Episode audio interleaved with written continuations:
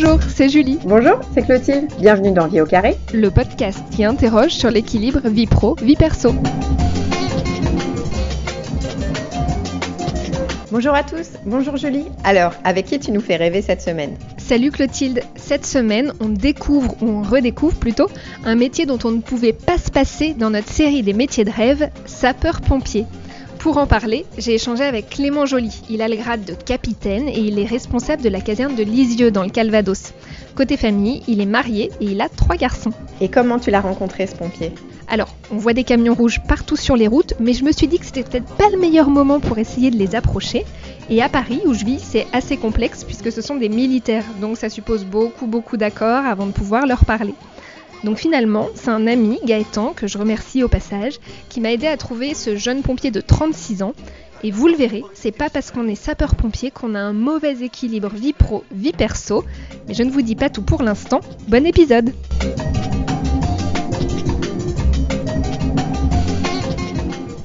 Bonjour Clément. Bonjour. Merci beaucoup d'être au micro de Vie au carré. Est-ce que pour commencer, s'il vous plaît, vous pouvez vous présenter? Donc euh, je, je m'appelle Clément Joly, j'ai 36 ans, marié et père de trois garçons. Et je suis euh, sapeur-pompier professionnel. Ils ont quel âge? Euh, 9, 6 et 4 mois. Ah oui, Eh ouais, un petit dernier sur, euh, sur le tard. super. On va commencer par la question euh, rituelle de Vie au carré. Sur une échelle de 1 à 10, 17 ans, la meilleure note, comment vous évaluez-vous aujourd'hui votre équilibre vie pro-vie perso? Ah, je vais dire 9. Hein. Ah, c'est pas mal. Ouais, pour pas être parfait, euh, toujours une marge d'amélioration, mais pour pas dire 10, hein, mais sinon, allez, 9 et demi. Comment vous expliquez cette, euh, cette super note? Je suis un, un beau couple, des beaux enfants, un beau travail, et puis ça fait, ça fait l'ensemble. On va effectivement revenir euh, d'abord sur, euh, sur votre travail. Donc vous êtes pompier et responsable de la caserne de Lisieux, c'est bien ça? C'est ça Ça se déroule comment votre travail? C'est pompier professionnel, chef de centre, c'est euh, de l'animation d'équipe. Là, on a un peu plus de 30 euh, sapeurs-pompiers professionnels, plus des pompiers volontaires. Et donc, faut organiser tout ça, euh, mais euh, faire le lien entre la direction départementale qui vous donne les consignes et la, la mise en œuvre sur le terrain. Voilà. Donc vous coordonnez 30 personnes, c'est bien ça? Alors, il y a une trentaine de sapeurs-pompiers professionnels, puis une, une cinquantaine de pompiers volontaires. Voilà, pompiers volontaires, c'est des gens qui font euh, la formation pour, dans le cadre d'un engagement citoyen. Donc, euh, ils font ça en plus de leur travail. Et donc, ils sont là avec nous euh, dans un volume horaire un peu, un peu moindre, hein, mais ils viennent renforcer les effectifs au besoin. Donc au quotidien, votre travail c'est plutôt de la coordination. Est-ce que vous partez vous aussi en mission? En fait, nous, a- chez les sapeurs-pompiers, on a des niveaux en fonction du grade. Et plus vous évoluez dans le grade, plus on vous sollicite dans des interventions dimensionnantes où il y a de plus en plus de moyens. C'est-à-dire que euh, moi, c'est, je sors beaucoup moins que celui qui est, euh, qui est de, ce qu'on appelle de garde, hein, qui monte Oui. dans les ambulances. Lui, euh, bah, il sort un peu plus sur des interventions qui nécessitent un engin ou deux. Et dès qu'il y a plus de moyens, bah, on fait appel à des, à des officiers euh, pour coordonner les, actions de secours. Ok, vous c'est quoi votre grade? Moi, c'est capitaine. Donc, euh, c'est ce que le, la correspondance opérationnelle, c'est chef de colonne. Donc, on, on s'occupe de coordonner euh, plusieurs véhicules euh, sur, sur des interventions, je vous dis, un peu plus euh, dimensionnantes, quoi. Alors pourquoi vous avez choisi d'être sapeur-pompier? Alors, la grande question. Non, je bah, ce que je cherchais un métier animé, qui est pas commun, enfin, qui est pas commun dans le sens où le quotidien est différent euh, tous les jours. Et euh, un, travailler avec des gens euh, que je connaissais, parce que je vous dis, je suis de famille de sapeurs-pompiers depuis des années, donc euh, c'est des gens que, que je côtoie, que je connais, que j'apprécie, ceux qui font ce métier-là. Donc vous avez été dans le milieu depuis que vous êtes tout petit en fait. Ouais. Bah, après, dans le milieu, dans le sens où mon, mon père l'était, mon grand-père l'était, mon, mon arrière-grand-père l'était. Puis une sorte de déterminisme familial qui doit se faire implicitement. Vous vous êtes jamais questionné effectivement sur euh, l'idée de, faire autre chose? Pour vous c'était un peu euh, une évidence d'être euh, d'être sapeur Non, du tout. Je à la base, je voulais faire plutôt l'armée. Et j'ai fait quelques stages dans, le cadre de, mes, mon cursus scolaire. Et puis, ça, ce côté vie de famille, je le, je le retrouvais plus chez les pompiers. Parce que militaire, partir plusieurs mois à l'étranger, là, j'aurais pas trouvé mon équilibre.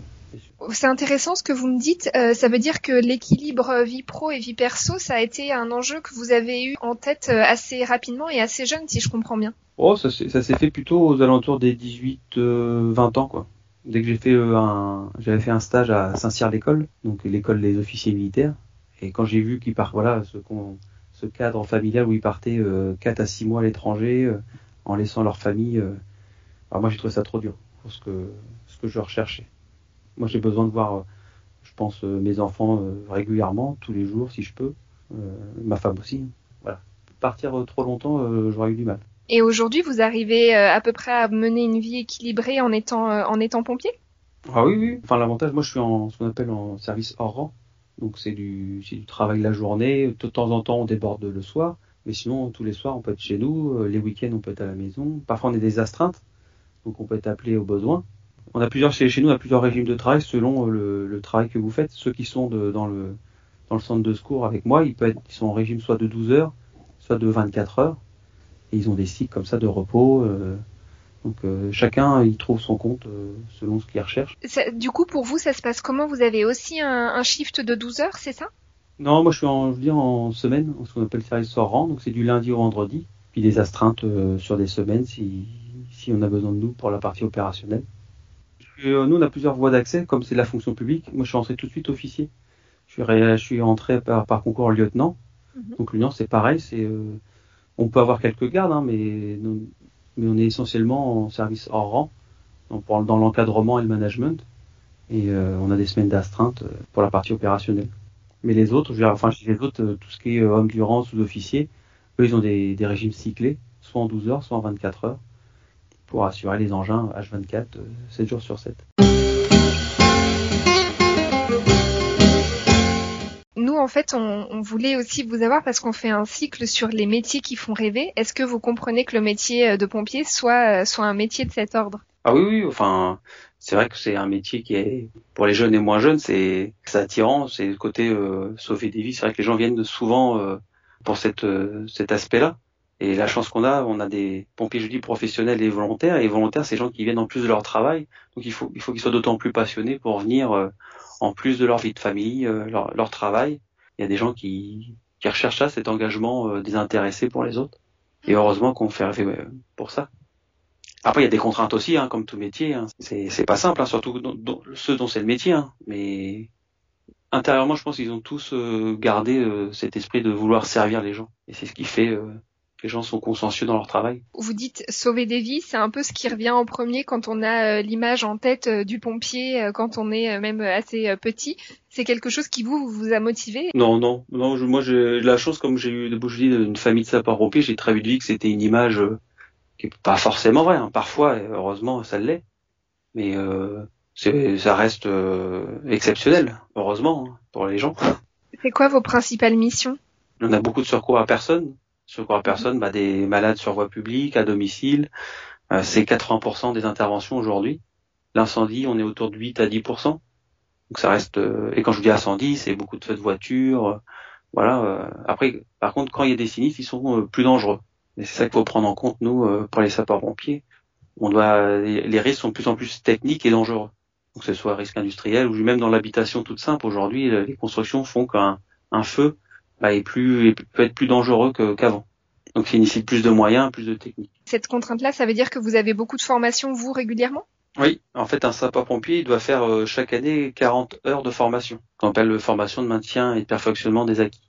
Il doit revoir régulièrement les techniques et toutes les techniques peuvent évoluer. On qualifie de technicien du risque sapeur-pompier. Et est-ce que euh, vous, vous avez des, des, astuces pour tout ce qui concerne la, la gestion du stress quand, euh, quand vous savez que vous allez être un peu plus en danger, par exemple? Sur quelques interventions, euh, c'est plus de l'adrénaline, on est content d'y aller, euh, je pense. Hein. Et, après, ça vient, avec, je pense, avec l'expérience. C'est vrai que les premières interventions, vous êtes euh, un peu stressé, un peu euphorique, on va dire. Mais après, ça vient avec l'expérience. Je pense qu'on mesure un peu plus bah, les interventions. Vous parliez aussi tout à l'heure de contraintes. Est-ce qu'il y a un revers de la médaille? Bon, moi je le vois pas encore. Je le verrai peut-être dans quelques années, mais pour l'instant non. Je, je, vois que le bon côté. Vous le faites depuis combien de temps maintenant? Euh, Moi je suis rentré en 2010, donc ça va faire euh, presque 12 ans. Et vous voyez encore euh, au moins autant de temps en tant que pompier? Bon, on sait pas. En fait, l'avantage, c'est qu'aujourd'hui, on a une génération, on peut changer de travail assez facilement si on a des opportunités. Donc chez nous, il y a beaucoup qui des fois changent de, de profession, mais c'est ça reste rare quand même. Et moi, je, je suis plutôt bien dans le dans la profession puisqu'elle nous permet de faire plein de choses différentes. Du management, on peut faire du, des missions un peu plus fonctionnelles dans la partie euh, de prévision des risques, de prévention, euh, de formation. Donc c'est assez assez large comme euh, profession. Et la vie de famille se déroule comment quand on est pompier? Comme je vous dis, moi j'ai choisi l'emploi d'officier qui permet d'être euh, souvent euh, à la maison. C'est-à-dire qu'on est, je, je, dors rarement dans, un, dans le centre de secours. Donc euh, moi j'ai un bon équilibre, hein. c'est que le soir je vois mes enfants, je vois ma femme, donc c'est plutôt agréable. Vous avez des horaires? Bah pas vraiment. Quand on est cadre, on a un minimum d'heures à faire, mais on a des, on a possibilité de, de faire un peu plus hein, pour voir le, personnel qui vient le soir, par exemple. Bah faut être là un peu plus tard. Faut venir des fois les week-ends quand il y a des, des, exercices particuliers ou des interventions dimensionnantes. Voilà. On regarde pas trop à l'heure, quoi. Pour être honnête. Et est-ce que du coup, euh, vous avez des, euh, moments euh, que vous sacralisez pour votre famille? Est-ce qu'il y a des, euh, des choses, une organisation que vous avez mis en place pour pouvoir être aussi présent auprès de votre femme et de vos trois enfants? Pas spécialement, ça se fait naturellement. Puis j'ai une femme très compréhensive qui a, eu avec, je pense, ses parents l'habitude de des absences pour le travail, donc elle est assez, même très complaisante, elle s'adapte, puis avec le sourire, donc c'est toujours agréable. La compagne fait beaucoup dans ces situations-là. J'ai de la chance. Oui, je me doute. Elle, elle travaille? Euh, Bah, pour l'instant, que le troisième euh, l'a arrêté. Elle est encore en congé maternité, mais elle va reprendre euh, dès qu'elle pourra. Et vous vous séparez comment? Les, les tâches à la maison ou euh, le, la gestion des enfants?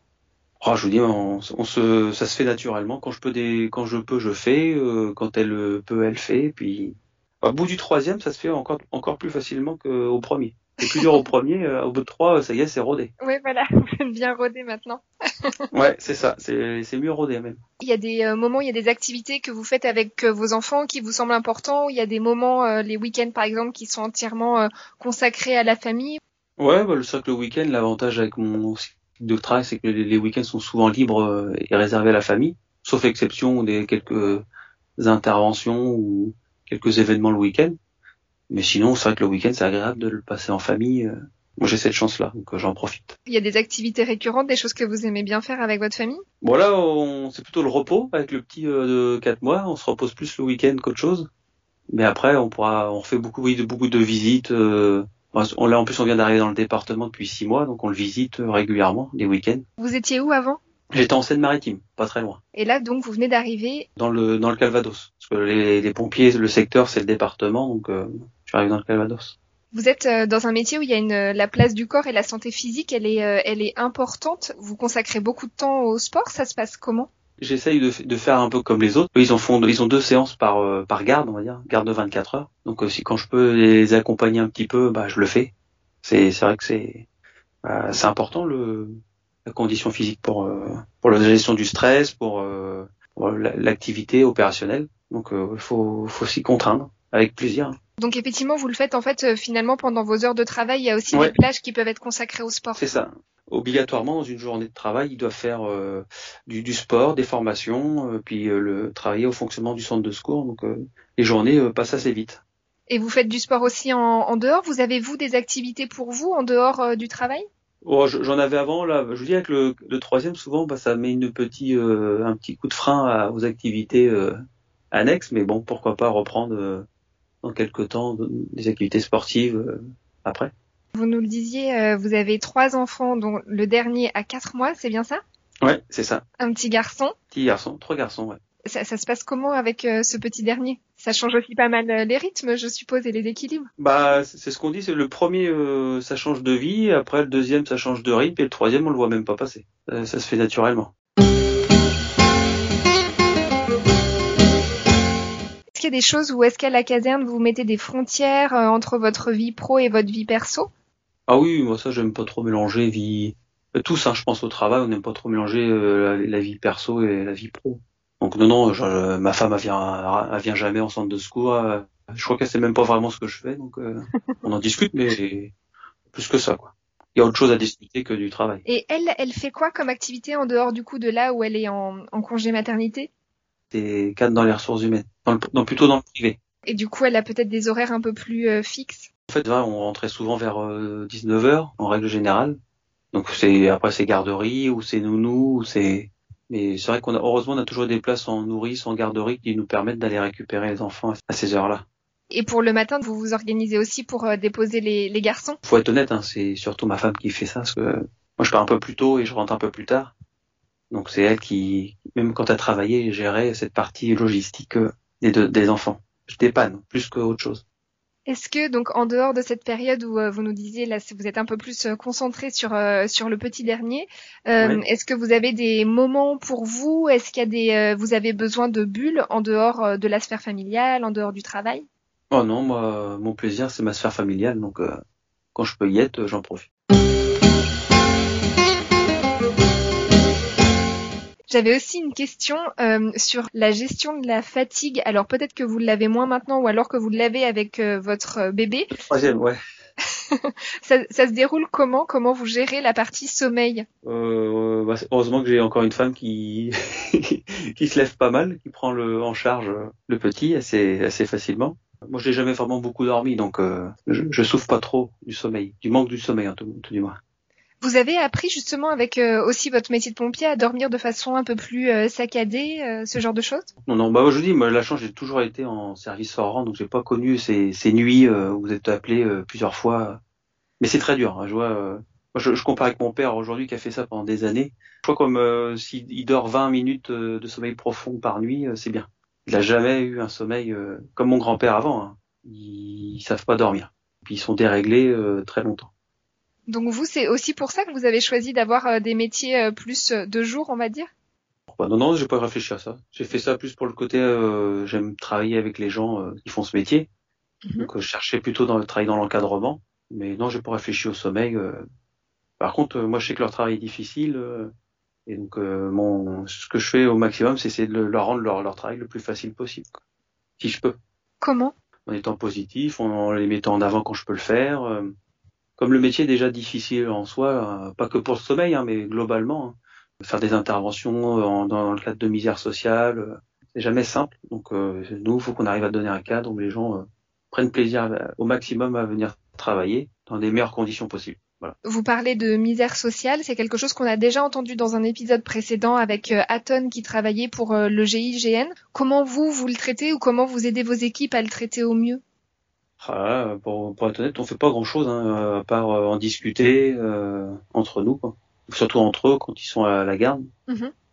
il y en a, enfin de plus en plus, c'est un ressenti. Hein, c'est vrai que c'est ils font beaucoup de misère sociale, oui, enfin les, dans le cadre d'alcool, de violence euh, conjugale ou de père avec les enfants. Voilà, c'est ce cadre-là, c'est jamais simple.